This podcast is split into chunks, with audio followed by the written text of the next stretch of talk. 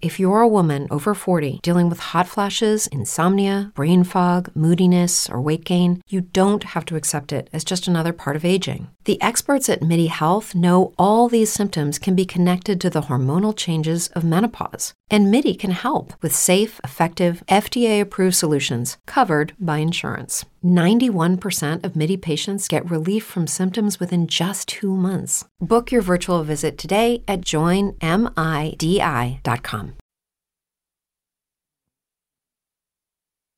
Gente, que bom estar com vocês. Bom dia para você que está em casa. Que Deus possa te abençoar grandiosamente. Eu queria orar mais uma vez com você.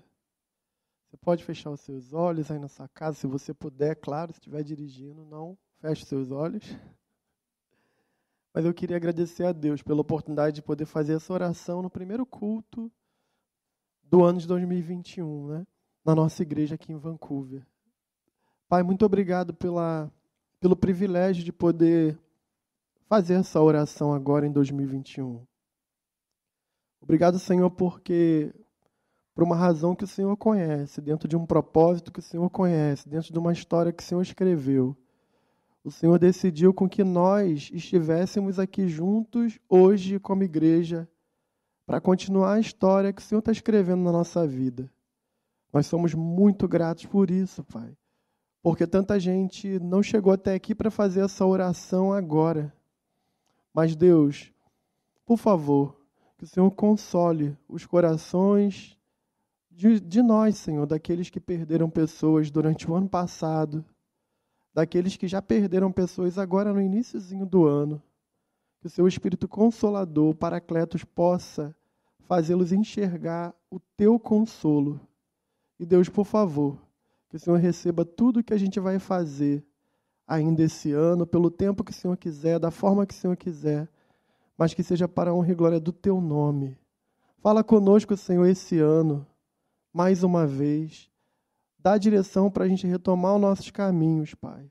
E para que a gente encontre, Senhor, plenitude de vida no Senhor. Em nome de Jesus. Amém. Gente, eu queria que vocês abrissem a Bíblia de vocês em Lucas capítulo 5, versículos 27 a 39. Está aparecendo aí no vídeo para quem está em casa, para vocês aqui que estão tá comigo no, no staff. É, eu já estou falando aqui para vocês, ó, Lucas 5, 27 a 39, que por acaso, ou melhor, não por acaso, é, foi o primeiro texto que nós lemos no plano de leitura bíblica desse ano. A gente começou esse ano exatamente com esse texto. Se você não está no plano de leitura bíblica, você está perdendo seu tempo. Porque, como a Su falou aqui, a verdade é que eu perguntei isso, inclusive, na chamadinha lá do, do Instagram. Ah, segue lá nossa, o nosso Instagram, arroba IbaVancouver, tá bom? Mas eu perguntei o seguinte lá. Se você recebeu uma carta de amor, tá paquerando aí quem não casou ainda, ou quem está viajando, a esposa manda uma mensagem de texto, um e-mail, que agora carta só aqui no Canadá, né? Só no Canadá. Que bom. Mas a gente lê por partes. Ah, eu vou ler a primeira frase hoje, Amanhã eu leio a parte final e a gente, eu pelo menos não consigo, quero saber tudo. Se é uma carta que vai falar sobre mim, sobre algo que é importante para mim, da minha esposa, do meu filho, da minha mãe, do meu pai, eu quero ler tudo. E a gente tem a mania de achar que a gente se declara filho de um Deus Altíssimo que escreve uma carta linda para a gente, a gente quer conhecer por parte. Então, para você que nunca teve essa ousadia de ler a Bíblia todinha em um ano. Está lá o plano de leitura, bem fácil. Inclusive, você aderindo lá na, na, nossa versão que a gente aderiu da Sociedade Bíblica do Brasil pela Eversion, você, você coloca um lembrete para você. Ou, se você preferir, você pode ler pelo aplicativo da nossa igreja, se você já tem o app, e aí você só vai marcar lido. E aí, no dia seguinte, você vai continuando. E eu creio que a gente vai ter grandes testemunhos no final desse ano eu já estou conversando com algumas pessoas, às vezes de 10, 20, 30 anos de convertido, que tem dito para mim, pastor, nunca li a Bíblia toda, todinha, todinha. Então, nós vamos poder fazer isso juntos como igreja. Amém? Mas volta para o texto, gente. Lucas capítulo 5, versículo 27, que foi o primeiro texto, e eu queria hoje que nós falássemos a respeito de lealdade. Como assim, pastor? A gente vai falar, o título da mensagem é Vinho Novo. Se o título da mensagem está escrito aqui na tela que é vinho novo, por que falar de lealdade? Porque antes de falar de lealdade, é importante a gente conhecer os princípios que norteiam a lealdade do povo de Deus. E Lucas 5, 27 a 39, ele vai dizer assim, ó, Lucas vai dizer para a gente assim, ó, depois disso, Jesus saiu e viu um publicano chamado Levi, que também é conhecido por Mateus, tá bom? Sentado na coletoria e disse: Siga-me. E Levi levantou-se e deixou tudo e o seguiu. Então Levi ofereceu um grande banquete a Jesus em sua casa. Havia muita gente comendo com eles, publicano e outras pessoas. Mas os fariseus e aqueles mestres da lei que estavam na mesma, da mesma facção queixaram-se aos discípulos de Jesus, dizendo: por que vocês comem e bebem com publicanos e pecadores? E Jesus respondeu: Não são os que têm saúde que precisam de médico, mas sim os doentes. E eu não vim chamar justos, mas pecadores ao arrependimento. E eles lhe disseram: hum, Os discípulos de João jejuam e oram frequentemente, bem como os discípulos dos fariseus. Mas os teus discípulos vivem comendo e bebendo. E Jesus respondeu: Podem vocês fazer o convidado do noivo jejuar enquanto o noivo está com eles? Mas virão dias em que o noivo lhe será estirado. Naqueles dias jejuarão. E então Jesus contou para eles uma parábola. Ele, diz, ele disse: Ninguém tira um remendo de roupa nova e costura em roupa velha. Se o fizer, estragará a roupa nova.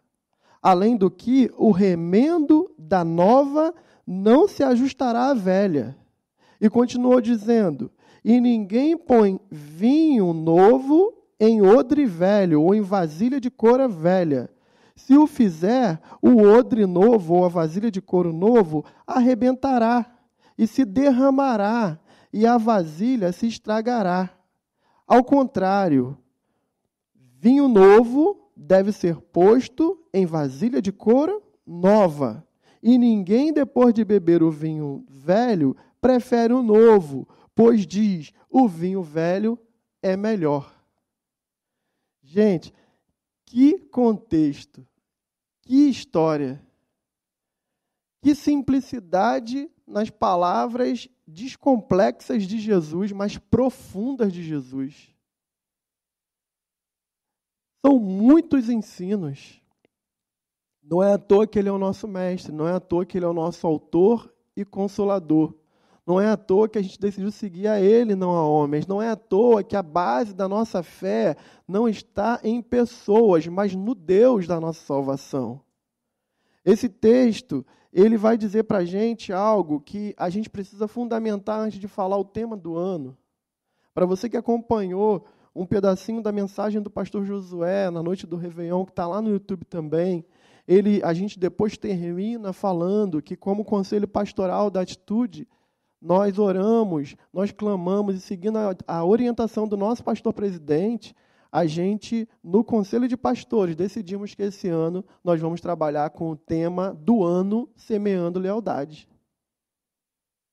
E semear é algo que a gente precisa, de fato, aprender.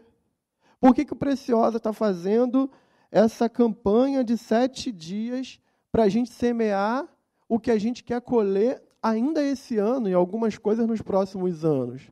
Porque a gente não pode esperar um resultado daquilo que a gente não plantou. Interessante que o tema do ano diz que a lealdade é uma semente e a justiça é a chuva. E se lealdade é semente e justiça é a chuva, nada mais justo do que a gente colher o que a gente plantou.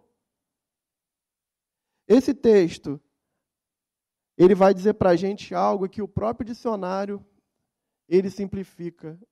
Lá no mais simples dos dicionários, eu sempre pego o Wikipédia porque é o mais popular hoje, é mais fácil, você pode ir lá e usar os, os mais antigos, mas ele fala que lealdade é respeito aos princípios e regras que norteiam a honra e a probidade. E aí, já adiantando para você que é probidade, integridade, honestidade ou retidão. Já é outro conceito. Só que depois ele bota item 2 de lealdade, fidelidade aos, aos compromissos assumidos. Resumindo, o dicionário da língua portuguesa, ele diz que não há lealdade sem que haja clareza na direção, honra e fidelidade. Deixa eu te contextualizar antes da gente entrar nos detalhes aqui do, do texto. Levi tinha acabado de ser chamado. Ele é um publicano. Ele é um cobrador de imposto. Ele é um fiscal da Receita Federal ali. Se tem uma coisa que o judeu detestava, era pagar imposto para quem, quem o aprisionou. Porque os impostos eram altos, eles se achavam é, eles se achavam indignos porque eles diziam: a gente trabalha como escravo e vem alguém que saqueou nossa terra, que nos fez prisioneiro. Agora é, uma, é um tipo de escravidão diferente, é um tipo de escravidão que eles podem andar na rua, eles podem ter a sua casa, eles podem ter a sua, a sua vida, mas no fundo, no fundo, tem que dar, pagar tributo a César. E ali, com o coração deles muito angustiados, quando um judeu se alistava para ser publicano, era uma traição, era uma alta traição. Quer dizer, então, que você é do nosso povo e tem coragem de cobrar imposto da gente? E eles eram odiados, e nesse contexto, Jesus chama para ser um discípulo dele um publicano. Gente, um publicano chamado para fazer isso. E aí, a gente consegue perceber que nessa situação, o publicano agora decide fazer um banquete. Você leu comigo? Então ele enche a casa de pessoas que também são publicanos, que são pessoas com a idoneidade, entre aspas, duvidosa, porque ali provavelmente teriam pessoas como Maria Madalena e as pessoas que já estavam seguindo a Jesus e pescadores, enfim, tinham pessoas ali, e ele não descreve aqui exatamente quem é que estava ali, mas o fato é que alguém olha Alguém com boa intenção olha, alguém que conhecedor da lei olha, alguém que se comprometeu a guardar a lei olha e fala: que coisa estranha. Como que ele pode ser rabi? Como é que ele pode ser mestre? Como ele pode se apresentar como um profeta ou como filho de Deus ou como qualquer coisa de Deus, se ele agora se assenta com publicanos e pecadores? E aí, não satisfeito com a resposta de Jesus, não satisfeito com a resposta de Jesus, de que ele veio de fato para poder curar os doentes, eles começam a indagar o seguinte: por que vocês não jejuam? E olha como isso é interessante. Eles jejuavam sim. Você consegue perceber, e mais na frente eu vou te dar um texto, onde você vê que no contexto do apostolado existem sim momentos de jejum, mas aquele momento era um momento de festa porque um pecador tinha se arrependido. Então, um conceito que eu queria te dar, olhando para trás, exegese, né? Eu tenho conversado muito com a galera, eu queria que todo mundo fizesse seminário e tivesse ferramentas. Vamos olhar para trás. Por que, que eu comecei falando que gente bem intencionada estava ali? Porque quem eram os fariseus? A gente, quando fala fariseu, para a gente agora é, o, é, é é sinônimo de, de demônio, né? Porque a gente começou a falar, ó, oh, fariseu. Deixa eu te falar uma coisa. Fariseu nasce com uma conotação muito boa. O que, que eram os fariseus? Eram os guardadores da promessa. Eram os guardadores da lei de Moisés. Eram as pessoas que ensinavam o povo Originalmente, existia uma promessa. Qual promessa seria? A promessa seria que o povo liberto, o, liberto fisicamente do Egito lá de trás, ele, eles iriam ser libertos também espiritualmente pela vinda do Messias prometido de Israel. Então, na expectativa do Messias vir, na expectativa da redenção chegar, então eles passavam a, a dedicar sua vida para ensinar aqueles que queriam se aproximar de Deus. Isso é ruim, gente? Será que eu entendi errado?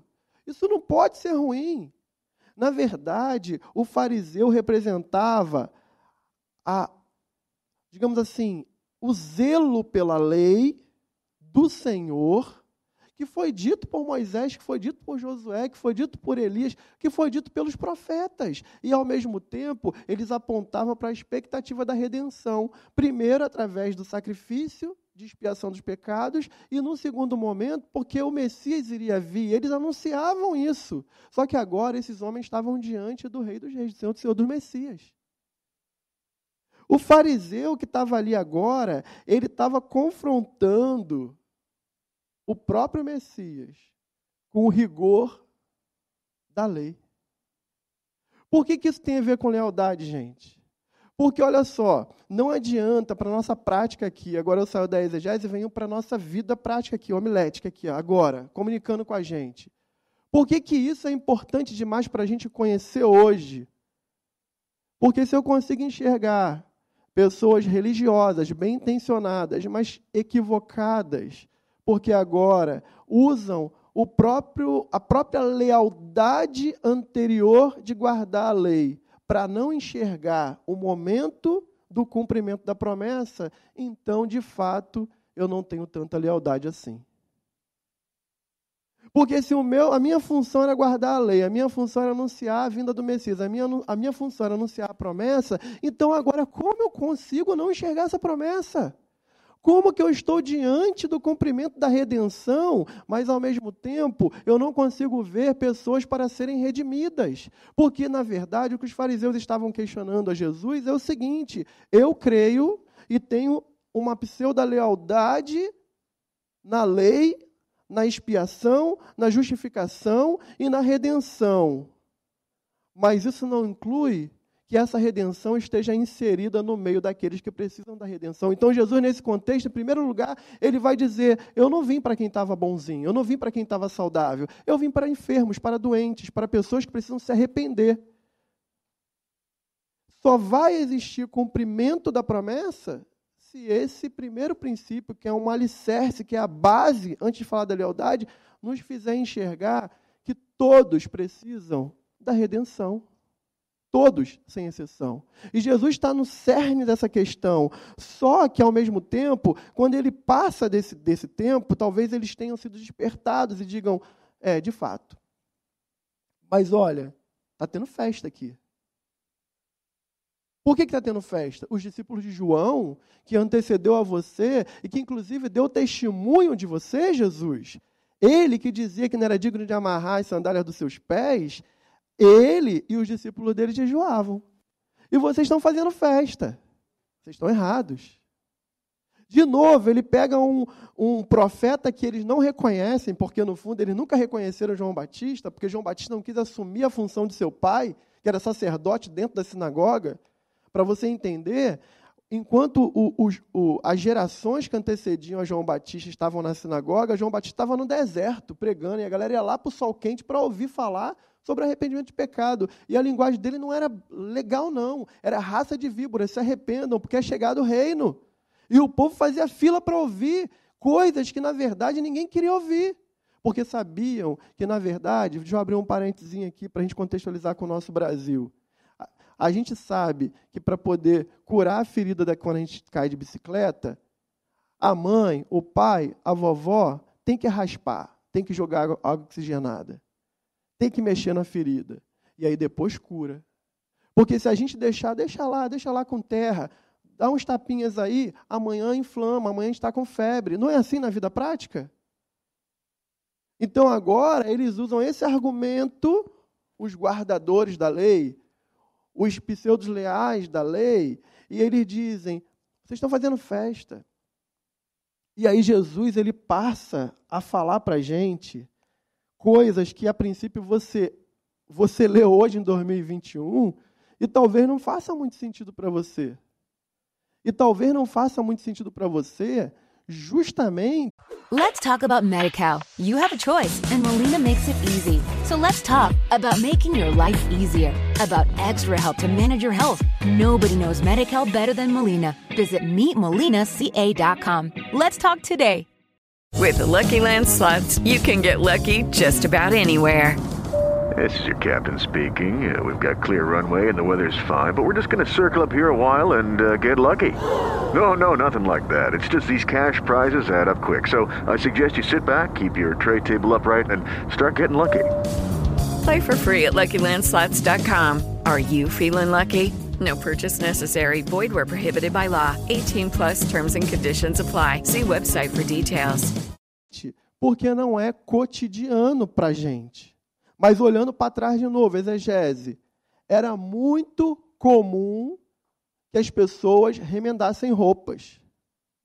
Era muito comum nos quintais a gente ter fermentação de vinho em peles de animais, no odre. Hoje a gente não sai por aí olhando e ali, ó, o vizinho está fermentando vinho no odre. Porque a tecnologia veio, a revolução industrial chegou, então você tem garrafa, você tem estoque, você tem isso você tem aquilo. Da mesma forma que a gente vai na loja, compra uma roupa e usa. Só que antigamente as pessoas faziam manualmente as suas roupas. Então, quando dava problema, você remendava. E Jesus estava vendo isso. Então, naquele cotidiano, ele usou um exemplo que o princípio extraído vai ensinar para a gente hoje sobre palavras de lealdade e, ao mesmo tempo, de comportamento de vida nova. Amém? Eu vou te falar algumas delas. A primeira, em primeiro lugar, eu acho que o que a gente pode perceber desse texto que nós lemos juntos. Um, é que a lealdade genuína é aquela que nos permite não apenas conhecer as regras, os princípios, os valores, mas reconhecê-los na prática das nossas vidas e daqueles que ele nos confia. Eu vou repetir em primeiro lugar: lealdade genuína, ser leal genuinamente, implica em não apenas conhecer regras, princípios e valores, mas reconhecer na prática da nossa vida e das pessoas que Deus confia a gente. Por que, que eu estou falando isso? Porque você percebe que os fariseus sabiam tudo da lei, mas eles sequer novamente, conseguia reconhecer que a vida inteira de devoção agora chegou ao momento do cumprimento da promessa. Então eles, eles ficaram se privando, de certa forma, de toda uma vida comum. Eles chegaram a um ponto de ter roupas diferentes, porque eles tinham roupas diferentes. Para ter uma ideia, as vestes tinham franjas, eles carregavam esses fariseus naquela época, e tem alguns até hoje no Muro das Lamentações lá, eles colocam simbolicamente, tiram mas eles colocavam uma caixinha na testa presa e outra no braço, porque eles lembravam que Josué disse que se eles guardassem a lei do Senhor dia e noite e que prendessem inclusive no seu braço, na sua testa e que falasse para os filhos que assim, só assim eles seriam bem-sucedidos. Então, olha que coisa boa, olha que boa intenção. Então aqueles homens andavam na rua e as pessoas falavam: "Eis aí, ó, uma pessoa que crê em Deus, eis aí uma pessoa que vive a sua vida". Só que eles vão tomando um uma forma que agora eles são os fiscais, eles têm poder de juízo. Então eles conhecem os valores, eles conhecem os princípios, eles conhecem as regras. E como eu vi, como eu li para vocês aqui no dicionário, voltando aqui para o dicionário, se uma das coisas que tem a ver com lealdade é respeito aos princípios e regras que norteiam a honra e a probidade, logo então, aparentemente eles seriam leais. Só que quando você olha para isso, você se pergunta: por que então, agora, eles não conseguem enxergar que esses valores eles estão confrontados com aquelas pessoas que não têm esses valores? E mais ainda, uma pergunta: como que alguém que tinha uma expectativa de guardar o cumprimento da promessa e da lei agora não consegue se celebrar? Não consegue se alegrar? Como que agora essa pessoa não consegue enxergar a grandeza de um publicano que se arrepende, que larga a coletoria de impostos e agora decide abrir mão até mesmo da fortuna que ele tem, até mesmo da posição social que ele tem, até mesmo do status que ele tem, colocando sua própria vida em risco, porque afinal de contas ele era um publicano, para poder seguir a alguém que valia a pena. Por que, que o fariseu não consegue ver isso, gente? Porque, na verdade, ele conhece o princípio, ele conhece o valor, ele conhece a regra, ele conhece a lei. Só que ele não consegue se alegrar com as pessoas que também passam a conhecer esses valores. Com pessoas que estão celebrando. Porque na concepção daquele homem, daquele fariseu, é, vai para o segundo ponto. Ele acha que essa caminhada tem que ser de sofrimento, tem que ser pesada. Então, em segundo lugar, que a gente pode perceber aqui, a lealdade que Deus esperava daqueles homens e que espera de nós não é um coração pesado, prisioneiro, cheio de medo, mas Deus espera de nós um coração quebrantado e alegre, que se regozija diante da Sua presença. Eu vou repetir em segundo lugar: a lealdade que Deus espera não é um coração pesado, prisioneiro, cheio de medo, mas sim um coração quebrantado ou alegre que se regozija diante da Sua presença. O texto nos diz que, ao invés deles deles celebrarem, eles chegam e dizem: por que, que vocês estão comendo e bebendo? Por que, que seus discípulos não são igual de, de, de João? Por que, que vocês não têm uma vida piedosa? Por que, que vocês não estão chorando? Por que, que vocês não estão é, se sacrificando? Porque também é importante a gente lembrar que os fariseus, eles oravam igual Daniel, três vezes por dia. Sabia disso? E é importante que eles jejuavam toda semana. E não só jejuavam, como eles marcavam seu rosto, porque foram criticados pelo próprio Jesus, para que as pessoas nas praças soubessem que além de orar, eles jejuavam. E eles queriam parecer que eram muito sacrificantes. Vamos colocar isso na prática. Vamos sair da exegese e vir de novo para cá, para o nosso, nosso futuro aqui, para o nosso presente. A grande verdade é que ainda hoje, na nossa igreja, no nosso meio, a gente acha que Deus só é Deus dos pobres, dos miseráveis. Que Deus só é Deus das pessoas que estão se sacrificando, e em nome desse sacrifício, eles têm que parecer que estão sempre destruídos. Então, assim, a gente se envolve às vezes com as coisas do próprio reino e da igreja, e tem pessoas que faz de verdade parecer que é muito difícil, que é muito pesado. E deixa eu te dizer, os discípulos de Jesus não pensavam assim, não. Mateus, largar a coletoria, largar a boa vida, largar a proteção do rei, mas para seguir finalmente um propósito de vida maior do que a coletoria, do que os benefícios, para ele era um privilégio. Sabe o que ele fez? Vou dividir minha comida com todo mundo, vou dar um banquete enquanto eu ainda tenho casa, porque depois a história vai dizer que Mateus ele segue pregando o evangelho pelo mundo até ser assassinado. Mas para ele era leve. E Jesus estava dizendo nesse texto assim: por que razão o noivo está com, com os convidados, os padrinhos, do dia do casamento chegando? E aí o noivo vai falar para os padrinhos: para de comer no dia da minha festa? Qual sentido tem? O dia do casamento é o dia que mais se come. Começa a comer desde que chega no salão de festa até a hora que vai embora. Depois a gente não aguenta mais comer. No máximo, leva o bolo para casa para comer no dia seguinte, que no dia seguinte fica mais gostoso que no dia anterior. E Jesus ele está falando, não faz sentido, porque vai ter um momento que o noivo casou, foi para a lua de mel. E agora, naquele contexto do casamento, os amigos já não têm mais o noivo como tinha antes. Contextualizando para a gente, no nosso casamento ocidental, que é bem diferente do oriental, aquela história de simplesmente sair sem dar satisfação já não existe mais. Agora tem uma mulher para cuidar. Depois tem filho para cuidar. A vida de solteiro não é a vida de casado. Mesmo no Ocidente.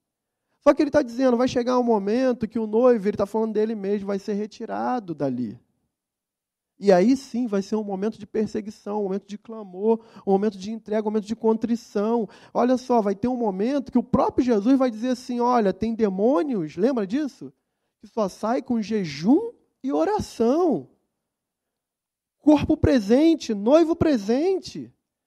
Ele não está dizendo que o jejum não é importante, nunca foi isso. Ele está dizendo assim: qual o sentido de você transformar a sua vida em uma vida de piedade e você não se alegrar pelo privilégio que é você estar com o noivo? Eu te falar uma coisa. Lucas 7, Let's talk about MediCal. You have a choice, and Molina makes it easy. So let's talk about making your life easier, about extra help to manage your health. Nobody knows MediCal better than Molina. Visit meetmolinaca.com. Let's talk today. 47 vai dizer assim, ó, depois você vê ou volta no vídeo, vai dizer o seguinte: próprio Jesus falando em Lucas ainda, né, 7:47, ele vai falar que reconhece que a quem foi muito perdoado, muito ama. E quem foi pouco perdoado, pouco ama. Qual é esse contexto? Aqueles homens fariseus, eles já achavam que eles levavam uma vida muito piedosa e que eles estavam muito preparados. Eles eram muito justos, eles faziam tudo que era bom, tudo que era certo, eles eram os guardadores da promessa. E aí, eles não conseguiam enxergar a dimensão e a alegria do perdão dos seus pecados. Só que Mateus, e é legal quando você vê agora essa série nova, essa, esse aplicativo independente The Chosen, porque ali mostra essa cena de uma forma que eu nunca tinha visto. Eu vou dar esse spoiler mesmo, porque é na Bíblia, você tinha que saber isso aí de có e salteado. Então não tem spoiler da Bíblia, tá bom? Só para você saber. Mas lá é legal porque justamente quando ele sai e aceita o convite e tem uma cena, essa cena dele estar tá ali no banquete, naquele contexto da ficção, vem um soldado romano e fala: "Cara, tu vai perder tudo, tu tá louco. Olha só a posição que você tem, mas a, o rosto daquele menino esquisito, porque lá é um menino jovem né, na, na história, de Mateus, que era todo sistemático, cheio de, de toque e tal. Agora aquele menino está sorridente, e aí vem, né, cinema, cinema, cinematograficamente, a câmera vem faz uma, um efeito de festa. Quando você olha aquela cena assim na, na série, você fala: que ambiente gostoso, eu queria estar nessa festa. Porque o menino cheio de toque, o menino que era tudo certinho ali, agora ele estava livre e ele estava no melhor lugar do mundo. E ele não estava nem aí para o que o soldado estava falando, porque ele tinha encontrado plenitude de vida. Sabe o que acontecia? O pai, não, o pai não falava com ele, a mãe não falava com ele. Na cena anterior da série, ele tentou passar um momento num feriado judaico com os pais, ele chega na porta com o cachorro dele, com, a, com um pratinho na mão, ele vê a família e ele pensou publicando, eu não vou entrar nessa casa que eu vou contaminar essa casa, meu pai vai me rejeitar, minha mãe vai me rejeitar. E ele sentia muito indigno, mas diante do Senhor, ele sentiu amado a um ponto dele celebrar e abrir a casa dele para um banquete. Deixa eu falar para mim e para você, gente, que está aqui comigo hoje na, na, na internet. Como que a gente tem servido a esse Senhor? Será que a gente tem sentado na mesa Será que a gente tem participado de uma festa da qual a gente acha que é muito sacrificante? Será que a gente não consegue mais encontrar alegria em servir ao Senhor do Reino? Será que o fato da gente fazer parte desse chamado, desse, desse exército de discípulos, será que isso não consegue mais alegrar o nosso coração? E aí eu olho e eu vejo Aqui, aqui em Vancouver, glória a Deus, é uma igreja muito especial. As pessoas servem ao Senhor. A galera mal chegou, já está trabalhando, todo mundo quer se envolver. A gente tem que fazer meio que uma escala das coisas, porque, de fato, vocês que estão aqui agora mesmo comigo, como eu tenho uma igreja que serve. Mas não é toda a igreja que é assim. E eu creio também, em nome de Jesus, que o Espírito Santo vai continuar mantendo essa unidade em nós e através de nós. Mas muita gente também vai chegar, como já chegou, e que mal começou a fazer alguma coisa, já achou que era demais. Pesado. E aí começa a fazer uma coisa, aí daqui a pouco, ah, não dá não. É muita coisa para mim, é muita pressão, é muita pressão, é muita coisa para mim. Não dá, não. E aí o coração é pesado. Deixa eu te falar uma coisa. Eu não quero que você trabalhe na igreja. Eu não gostaria que você fizesse nada na igreja. Gostaria que você sentasse hoje na sua casa e clamasse ao Senhor para te dar a alegria de fazer parte do reino de Deus. Quando a gente voltar, eu queria que você sentasse aqui, fosse amado, abraçado, cuidado para que você experimentasse o amor de Deus e a alegria de fazer parte de uma missão. Aí, quando você tiver essa alegria, aí sim você vem e você pega o microfone e prega. Você pega o instrumento e toca. Você pega o café e faz. Você vai para a recepção e mede a temperatura. Porque se você não entender a alegria de servir, então você não está sendo leal. Porque você conhece a regra, você sabe que é bom para os outros, você sabe que é um chamado, você sabe que é uma ordenança do Senhor ir de pregar o evangelho a toda criatura. Quem crê e for batizado será salvo, quem não crê será condenado, vai para o inferno. Você conhece, mas na hora que você tem que botar a mão, você não se alegra. Você não celebra. E mais ainda, alguns de nós ainda têm a cara. Eu não posso falar isso, né? De pau, posso falar? Ainda, como, é que, que é, como é que é o sinônimo de cara de pau certinho? audácia de chegar e dizer: Eu sou muito crente, eu estudei teologia na faculdade do não sei o que, no passado, que a minha igreja, eu era professor da escola bíblica, e, ô oh, pastor, você falou, cara de pau, no culto. É. E aí você chega e dá um monte de direção, e no fundo, no fundo, você nem se alegra com as pessoas que estão servindo.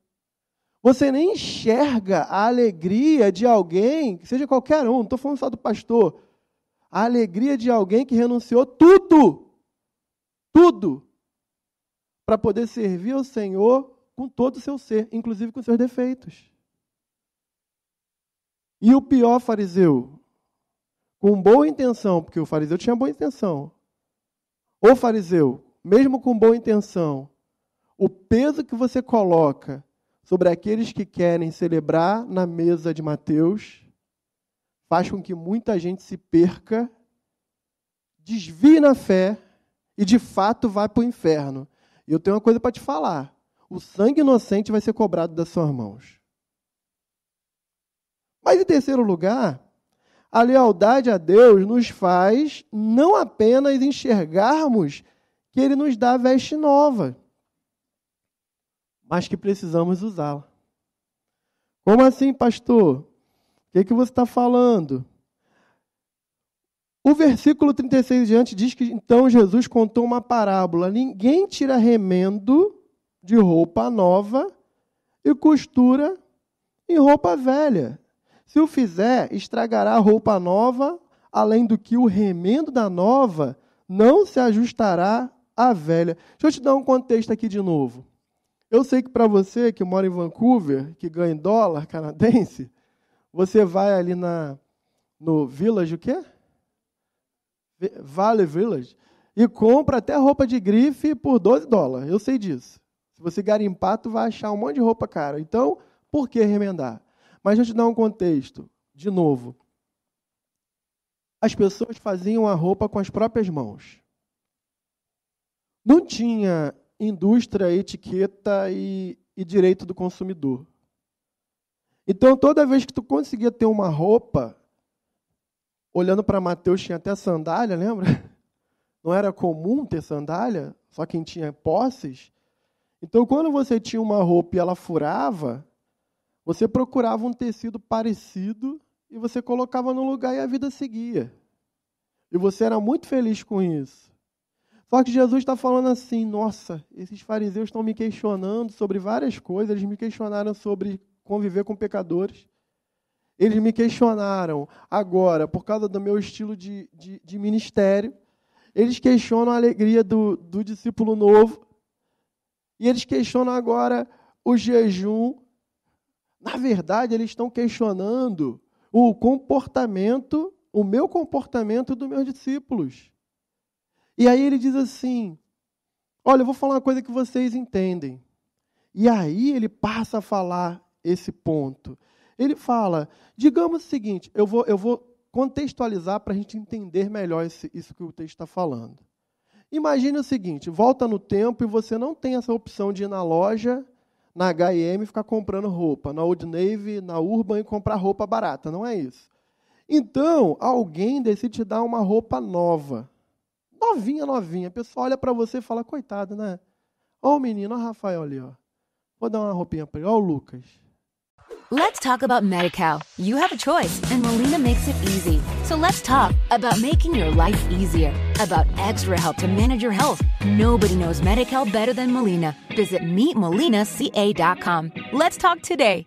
Hello, it is Ryan, and I was on a flight the other day playing one of my favorite social spin slot games on chumbacasino.com. I looked over the person sitting next to me, and you know what they were doing?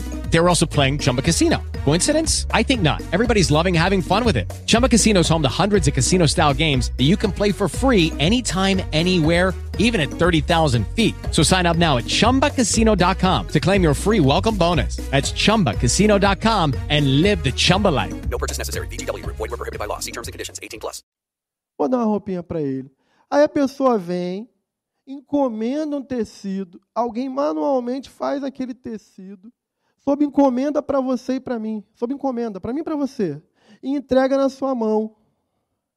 O que Jesus está falando é o seguinte: será que faz sentido tu pegar aquele tecido novo e falar, e é azul? Azul escuro, ó. Oba, que legal, tem uma calça azul escuro e uma camisa azul escuro. Eu pego o tecido, eu pego a tesoura, eu corto os pedaços da roupa nova. Olha só, eu corto pedaços da roupa que eu acabei de ganhar e eu falo, resolvi minha vida. Agora eu tenho tecido escuro, a calça rasgada escura, a blusa rasgada escura. Eu pego um pedaço e eu tampo e a minha vida ficou boa. Jesus está falando, faz sentido, gente, fazer isso? Porque se você fizer isso, a roupa que você ganhou nova, agora tem buracos. Só que ele vai além. Ele falou que acontece a seguir é pior ainda. Porque se pelo menos sua roupa ficasse remendada, você ganhou. Só que depois você vai lavar a roupa. O que, que acontece com o tecido quando você começa a lavar, gente? Fala para mim aí, na sua casa aí aqui. Ele encolhe, gente. Ele se adapta. Ele envelhece, ele, ele vai desbotando. Então, de cara, você olha e você fala: esse azul não é no mesmo tom. E depois, quando se lava a roupa, como eles foram construídos em momentos diferentes, num primeiro momento você colocou aquele retalho e ficou bonitinho. Só que depois, quando o tecido novo ele começar a repuxar, ele vai abrir um rombo maior na roupa velha. Porque como ele vai ficar costurado bonitinho ali, quando ele começar a repuxar, naturalmente o tecido mais fraco, sendo pressionado pelo tecido novo, vai criar um buraco. Final da história, gente, da, da roupa, para você nunca mais esquecer. Você estragou a camisa que eu te dei, porque você cortou. Só que ao mesmo tempo, você não resolveu o problema da sua roupa velha. E você não fica com uma coisa e nem com outra.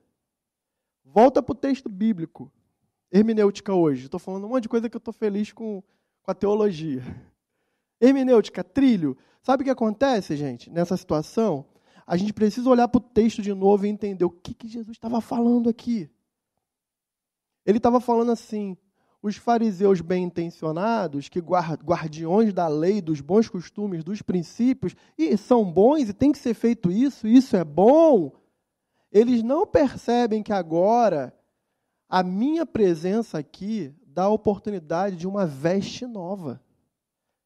Agora, a lei foi muito boa. Interessante que o apóstolo Paulo, quando fala da lei, ele fala que a lei foi necessária e foi muito boa. Porque no início, a gente precisa conhecer as regras. Deixa eu explicar isso também, que acho que é importante. Quando você tem um bebê, não adianta você sentar com o bebê. Vou lá, o Daniel e a Lara com a Júlia, agora, né? Deve estar online com a gente. Ou, para não falar o Rafa de novo, e a Gil, né? Ou lá o Maurício Atelier, que está com a gente, e as filhinhas. Não adianta chegar e falar, filhinha, vamos decidir a nossa vida?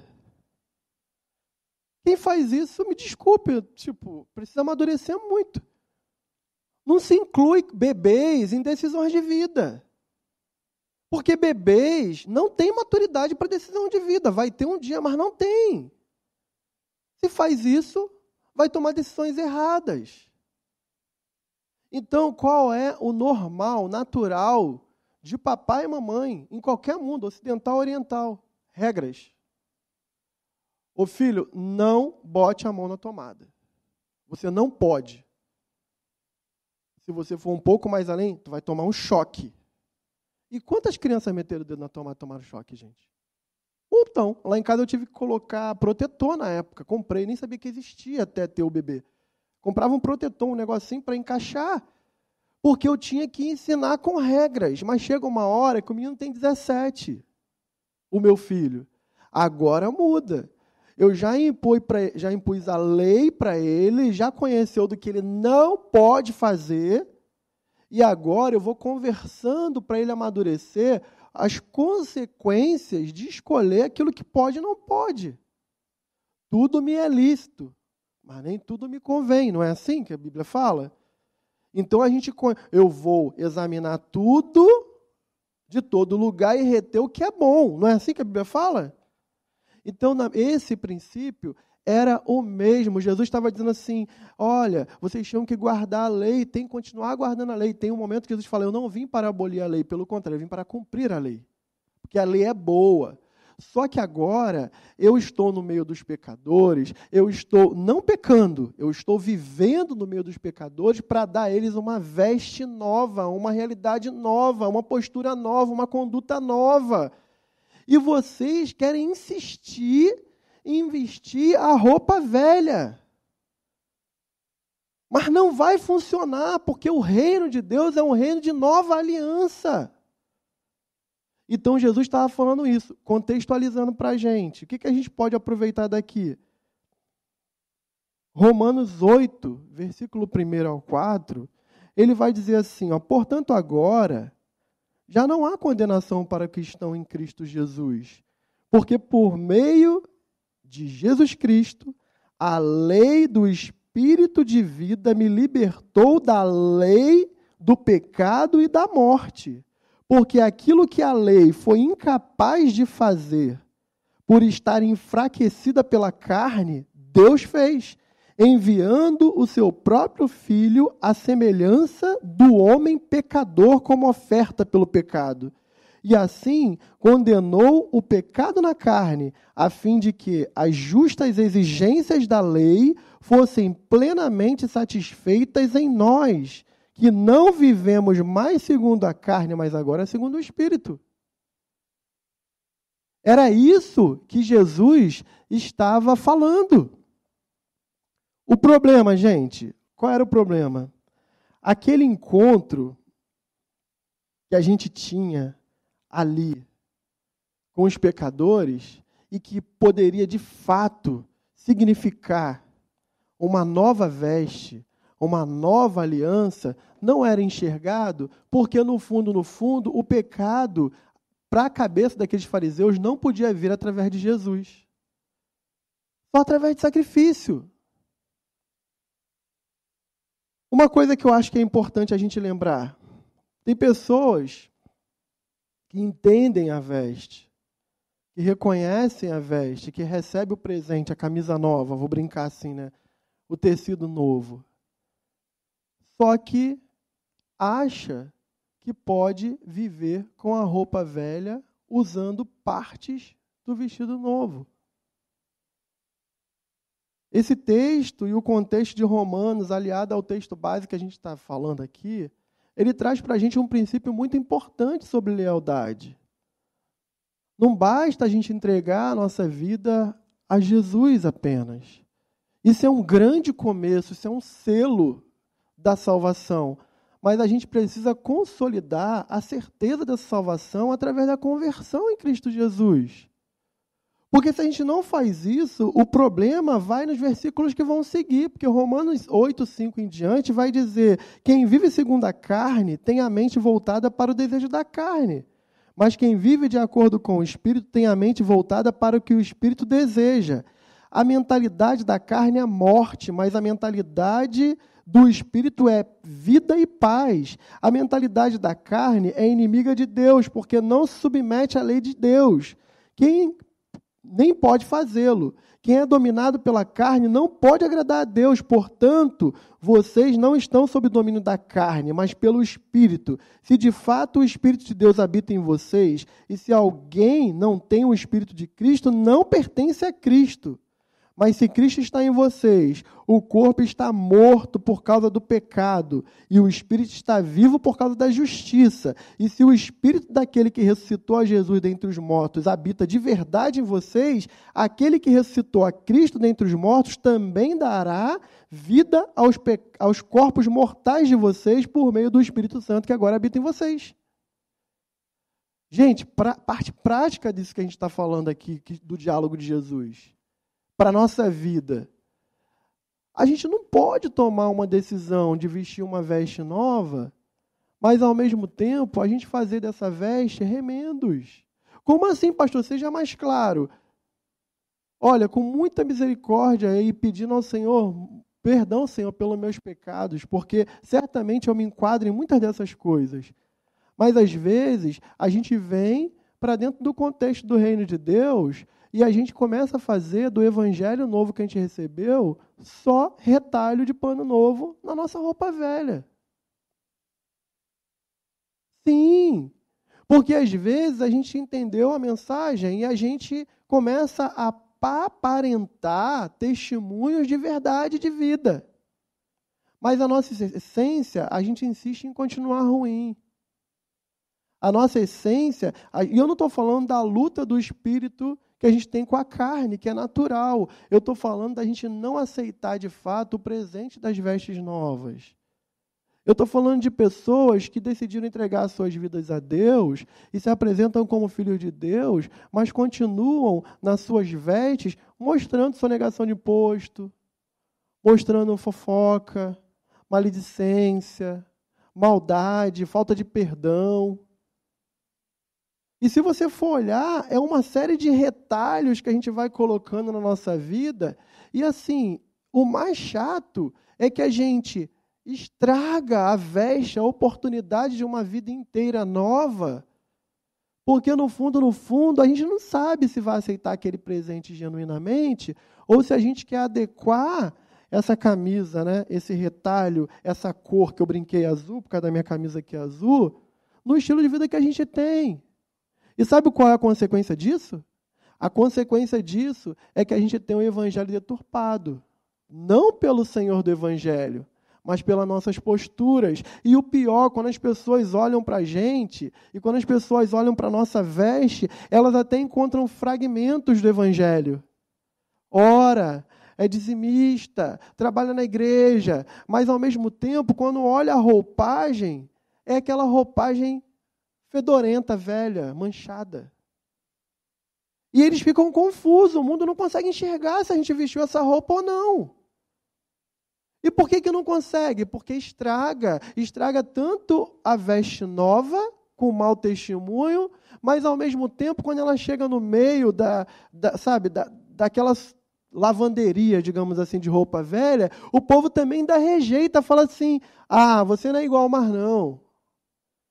Tem um monte de gente que fala do Evangelho, que canta do Evangelho, que prega do Evangelho, que dá testemunho eventual do Evangelho, mas a sua vida continua torta, nojenta, feia, desbotada. É um pessoal que você sai e com cinco minutos a pessoa está falando palavrão, ou está falando mal dos outros, ou está com um discurso de ódio.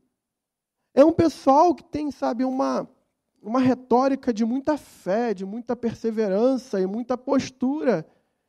Se alguém decepcionar ele um pouquinho, meu Deus, trinco dente. Ah, odeio se eu pudesse. Como assim, gente? É uma roupa nova sendo apresentada, mas no fundo, no fundo, é cheio de retalho, é cheio de negociatas, é feio, é fedorento. É isso que Jesus está falando. Por mais bem intencionado, fariseu, que você seja, por mais que você tenha entendido, mas no fundo, no fundo, a sua hipocrisia, ela não é bonita. E Mateus, o publicano, e essa galera que está aqui celebrando hoje, eles decidiram vestir a roupa inteira. A minha pergunta é: nós decidimos vestir a roupa inteira? Porque alguns de nós, quando convém, é crente, quando não convém, se esconde. Alguns de nós é cheio de fé. E basta a gente estar diante de um novo desafio. Eu não estou falando de medo, eu não estou falando de impotência, onde a gente coloca aos pés da cruz, e o Senhor vem e nos restaura. O diálogo de Jesus é muito claro. É o seguinte: ô filho, tu está recebendo uma veste inteira. O que, que tu vai fazer? Tu vai vestir e agora você é discípulo de Jesus. Eventualmente, essa veste pode até se sujar, mas o sangue de Jesus faz a sua veste alvo mais que a neve. Por quê? Porque a gente encontra a redenção nas vestes. Não dá é para a gente pegar pedacinho dessas vestes e ficar remendando. Só que o texto prossegue dizendo que, na verdade, Jesus não fala só das vestes, ele fala também do vinho. E o processo do vinho é que me intrigava. Eu falava, gente, o que, que ele está falando? Como que funcionava? Até porque para o cristão brasileiro, que não costuma beber, no geral, a gente fala, gente, vinho. E aí eu fui entender, né, na época que eu estudei a primeira vez, eu fui entender qual era o processo desse vinho, da fermentação natural do vinho. E é bem diferente de hoje em dia. Muito diferente, é muito artesanal. Só que em quarto e último lugar, para a gente falar do vinho, eu queria que você anotasse aí, ó. Lealdade é conhecer e respeitar o processo existente entre a safra do vinho e do odre velho, para só então receber o vinho e o odre novo. Como que era então, gente? Não se escandalize se você é defensor dos animais, tá bom? Desde que o homem teve a liberdade de caçar e etc., a gente faz uma ruindade com os animais. Então, mas é natural da gente. O que, que acontecia? Não tinha garrafa. A Revolução Industrial não tinha chegado. Como é que eles faziam? Eles separavam o animal, eles tiravam a pele do animal, eles não podiam furar, perfurar o animal, porque senão ia, ia estragar aquele, aquela pele. E eles artesanalmente, né, os historiadores dizem, eles criavam uma espécie de uma botija, de um mais parecido com a nossa língua, uma botija com a pele tratada do animal. E aí, no, às vezes até usavam bodes, por exemplo, porque parece que o, era, era a elasticidade que tem naquela pele depois de tratada, eles faziam uma espécie de um garrafão com pele de animal, e aí eles pisavam aquela uva, lembra dessa, dessa cena? Isso aí todo mundo já viu. Pisava a uva e aí aquela uva era canalizada pra, por um canalzinho mesmo manual, e aí caía no ambiente, dali acontecia a primeira, a primeira fermentação. Depois eles enchiam aquelas coisas e colocavam penduradinhos lá na casa deles, num lugar. E ficava ali descansando. O processo natural do vinho, quando era novo, exalava gases. E, ao mesmo tempo, aquela pele ela ficava a ponto de estourar. E aí, com o tempo, tanto a pele ia pegando forma, quanto o vinho ia sendo fermentado naturalmente. Ninguém colocava álcool naquele vinho, ele já tinha álcool natural. Mas para ele ficar com gosto bom, ele tinha que ter um período, um tempo, uma temperatura, e ele ficava ali. Quem fazia isso de forma mais eficiente, conhecia o processo, produzia os melhores vinhos. O que, que Jesus está dizendo? Jesus está dizendo o seguinte: chega um ponto que aquele vinho ele está pronto para ser servido. Uns vendiam, outros usavam na família, outros já preparavam para um casamento que ia acontecer daqui ao ano que vem, sei lá quando é que ia ser. Só que Jesus estava dizendo assim: será que faz sentido a gente já bebeu aquele vinho, por exemplo? Todo mundo já bebeu. E aí eu penso, vou produzir uma safra nova. Eu vou pegar o mesmo, o mesmo odre, eu vou pegar a mesma vasilha, o mesmo couro, e vou botar mais vinho ali para poder deixar no processo de novo? Não! Sabe por que, que não podia fazer isso? Porque a elasticidade que aquele couro tinha, tinha uma validade. O tempo de preparo tinha uma validade. Então, para o vinho ficar bom, também era necessário que se respeitasse o tempo e o limite daquele processo do couro. E ele dizia assim: se você insiste em fazer isso, sabe o que vai acontecer? Tu vai ter um trabalhão pisando, você vai fazer um vinho que aparentemente ele não vai nascer ainda bom, porque ele não é maduro, mas quando você colocar naquele odre velho, Quando ele começar a exalar o gás, ele tentar fazer elasticidade, ele já está cansado. O que acontece? Estoura. E o que acontece? Estourar. Judy was boring. Hello. Then Judy discovered ChumbaCasino.com. It's my little escape. Now Judy's the life of the party. Oh, baby, Mama's bringing home the bacon. Whoa, take it easy, Judy. The Chumba life is for everybody. So go to ChumbaCasino.com and play over 100 casino style games. Join today and play for free for your chance to redeem some serious prizes. ChumbaCasino.com. No purchase necessary. Void where prohibited by law. 18 plus terms and conditions apply. See website for details. With Lucky Land slots, you can get lucky just about anywhere. Dearly beloved, we are gathered here today to. Has anyone seen the bride and groom? Sorry, sorry, we're here. We were getting lucky in the limo and we lost track of time. No, Lucky Land Casino, with cash prizes that add up quicker than a guest registry. In that case, I pronounce you lucky. Play for free at LuckyLandSlots.com. Daily bonuses are waiting. No purchase necessary. Void where prohibited by law. 18 plus. Terms and conditions apply. See website for details. O vinho vai cair no chão, lá do quintal, a terra vai sugar, você vai ter trabalhado errado e você ainda vai perder o odre. Então, o que, que se esperava de alguém que tinha um mínimo de experiência? Você constrói todo um processo de novo com a pele, para você pegar um vinho novo e colocar. E ele, ele prossegue dizendo o seguinte: porque no final a pessoa vai dizer assim: o vinho velho é muito melhor do que o vinho novo.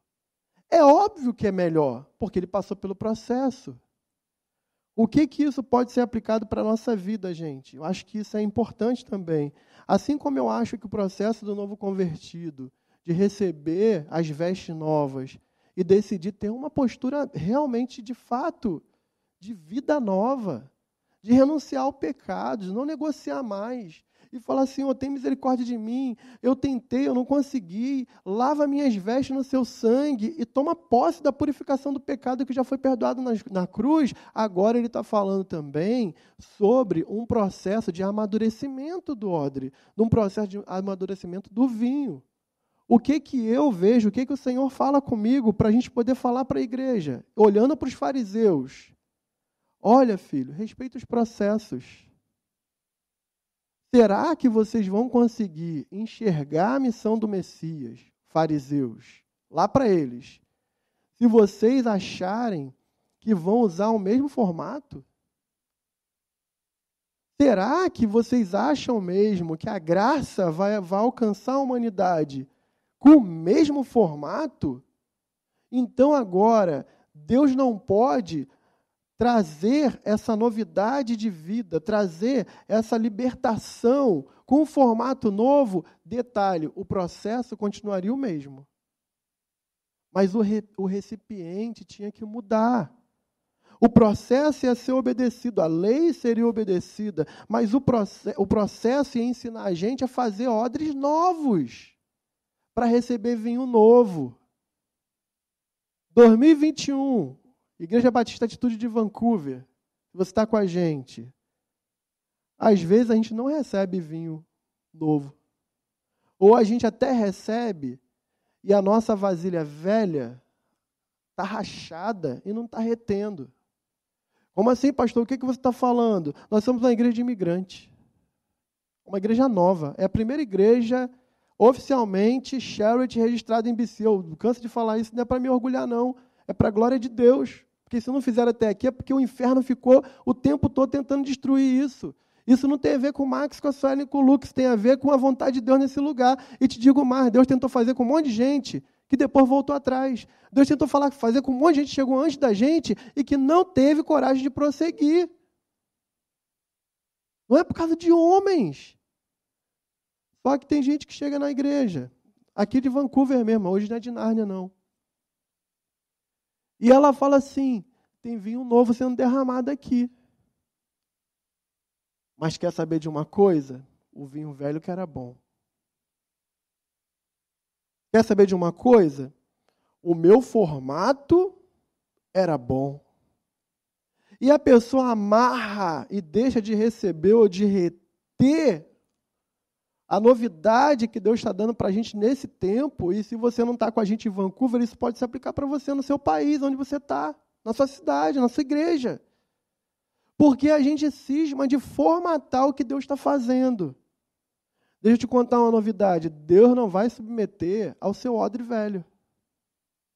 Se ele tiver que derramar vinho novo, você que acompanha o processo esteja pronto para ser reinventado, seja resiliente.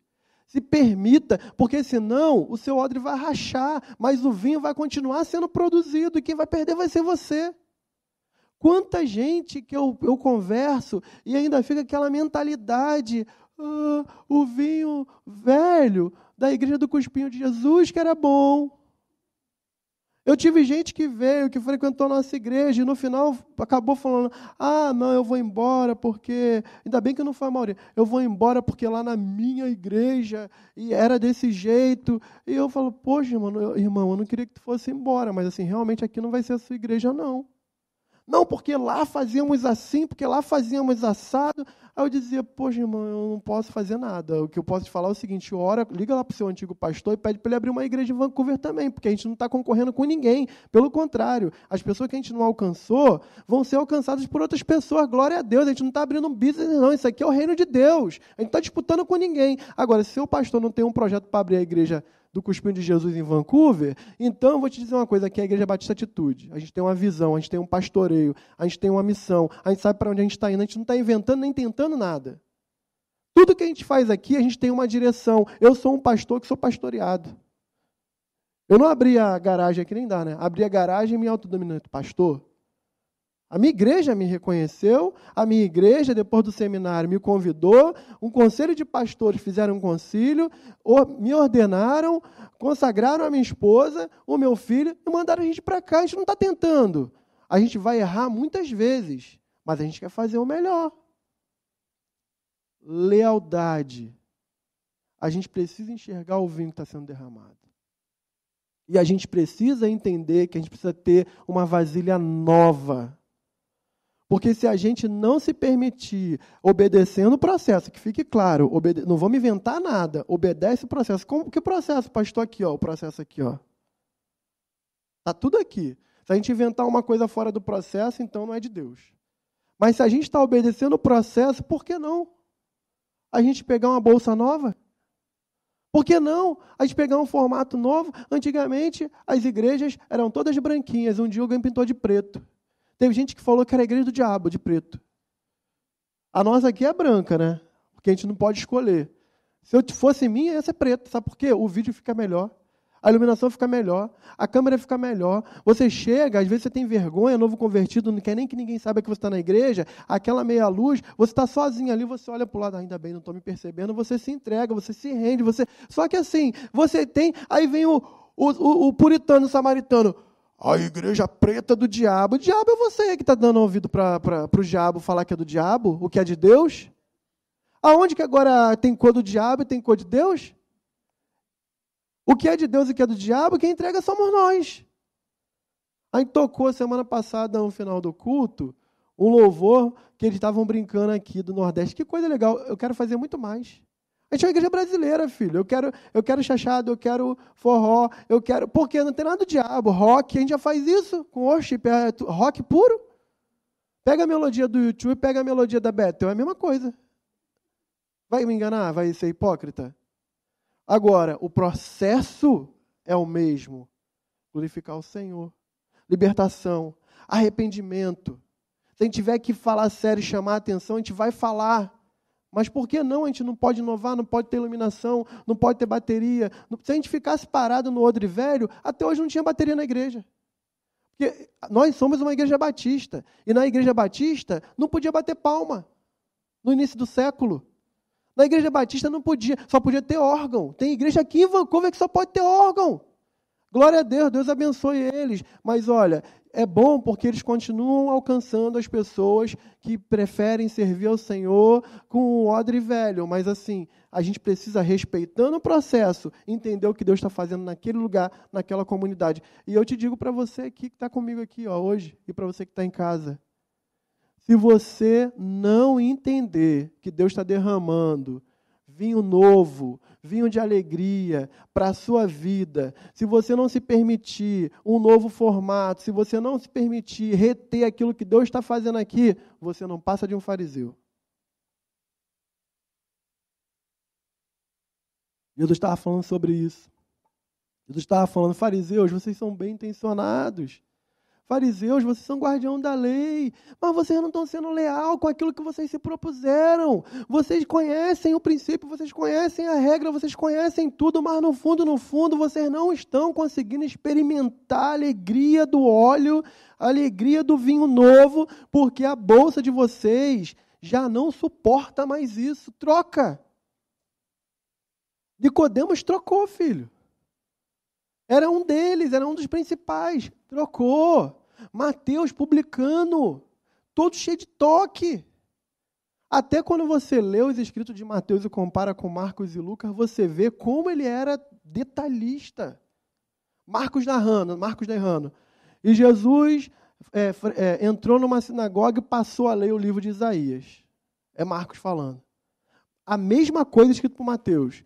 E Jesus, tomando a tribuna, abriu o livro de Isaías no capítulo tal, e depois de se assentar, ele declarou: O Espírito do Senhor está sobre mim. Sabe por que, que eles fazem diferença?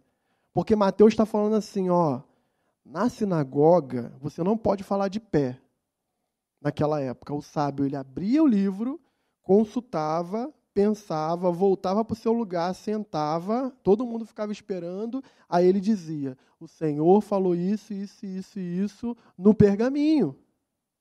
Marcos não estava preocupado, mas Mateus sistemático, ele estava dizendo, sabe o quê? Olha, Jesus cumpria toda a lei. Quando ele falou, ele cumpriu o protocolo. Porque são pessoas diferentes, mas dentro de um mesmo processo.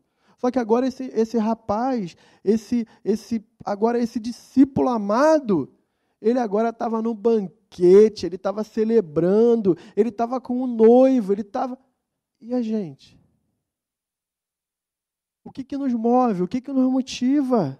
O que, que faz a gente celebrar? A gente vai passar por um momento agora e de ceia. A gente faz isso todo mês porque é a nossa obrigação? Para ser crente, tem que participar da ceia? Ou a celebração do corpo e do sangue é algo relevante e cheio de alegria para a nossa vida? Porque, porque em Apocalipse 7, versículo 13 a 17, vai dizer assim: ó, Então um dos anciãos me perguntou: Vem, Lucas.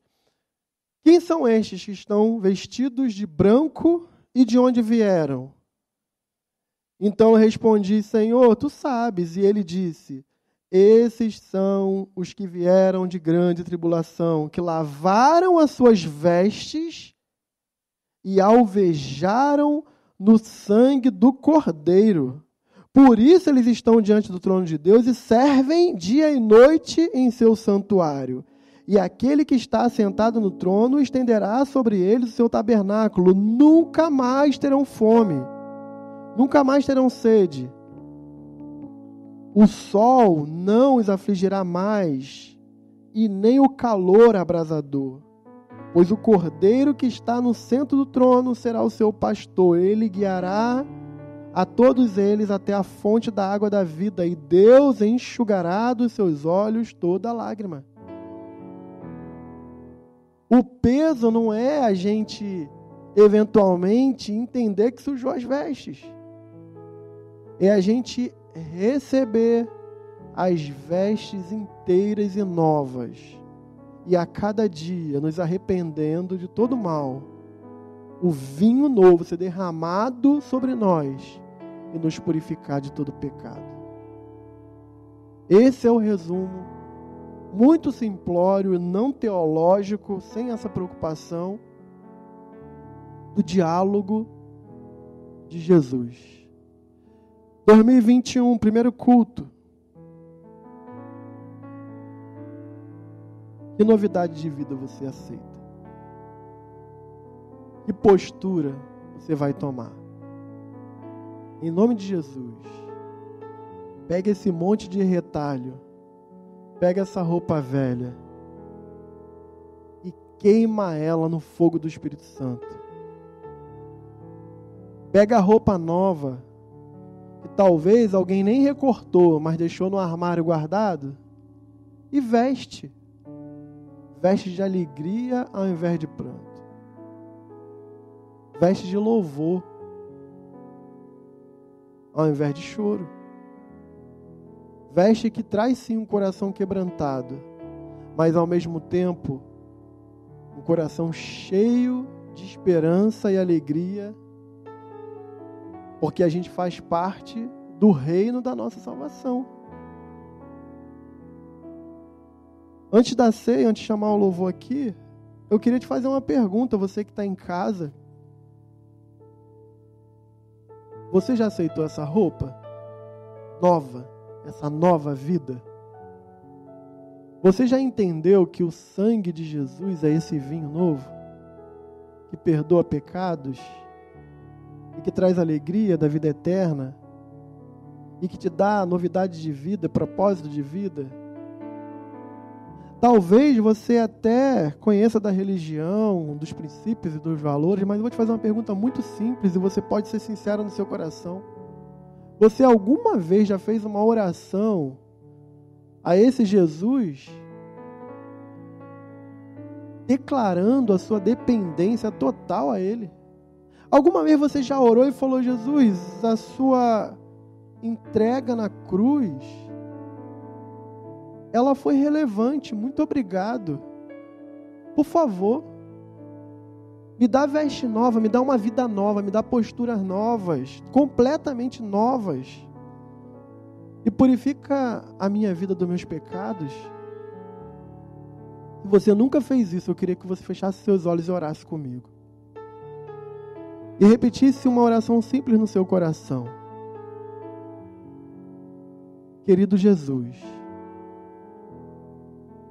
eu tenho olhado para minhas vestes e eu vejo tanta sujeira. E às vezes, Senhor, as minhas vestes, que é a minha vida, elas estão tão encardidas, eu nem consigo mais me alegrar. Senhor, nesse momento, por favor, me dá uma roupa nova e dá um propósito novo para minha vida. Por favor, Senhor, me dá uma roupa branquinha. Assim como esse ano que começa agora, novinho, para viver tudo novo. Me dá uma vida nova, não só um ano novo, mas uma vida nova. E Senhor, eu prometo ser leal ao Senhor. E não recortar essa roupa para poder tentar adequar a minha velha roupa mas eu rejeito a minha velha roupa, para que eu seja visto pelo Senhor como aprovado, em nome de Jesus.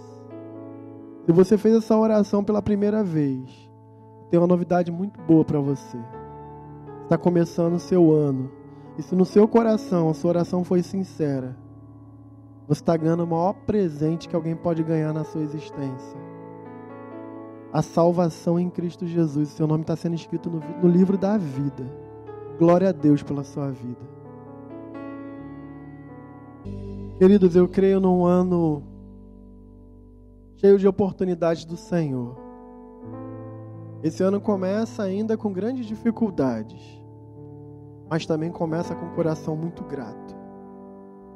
Não deixe que, um, que o inimigo roube de você a fé e a esperança que Deus continua no controle de tudo. E que se Ele quiser, basta uma palavra para que toda a sua história seja mudada. Se permita passar pelo processo do odre, mas se permita ter a alegria do vinho novo. E que a graça de nosso Senhor e Salvador Jesus Cristo, a qual a gente celebra aqui em festa hoje no nosso banquete espiritual, do amor de Deus, o nosso Pai, que enviou o seu Filho para morrer na cruz pelo perdão dos nossos pecados. Senhor, muito obrigado, Senhor. E que a comunhão do Espírito Santo de Deus, obrigado, Espírito Santo de Deus, esteja com a nossa igreja aqui e com a nossa igreja em todas as cidades desse e desse país. e ao redor do mundo. Enquanto existir alguém clamando ao Senhor, somos igreja, nossa família, até que o Senhor venha. Amém e amém, Jesus. Boa semana, amados. Lucky Land Casino asking people what's the weirdest place you've gotten lucky? Lucky? In line at the deli, I guess? Aha, in my dentist's office. More than once, actually. Do I have to say? Yes, you do. In the car before my kids' PTA meeting. Really? Yes. Excuse me, what's the weirdest place you've gotten lucky? I never win and tell. Well, there you have it. You can get lucky anywhere playing at LuckyLandSlots.com. Play for free right now. Are you feeling lucky? No purchase necessary. Void where prohibited by law. 18 plus. Terms and conditions apply. See website for details.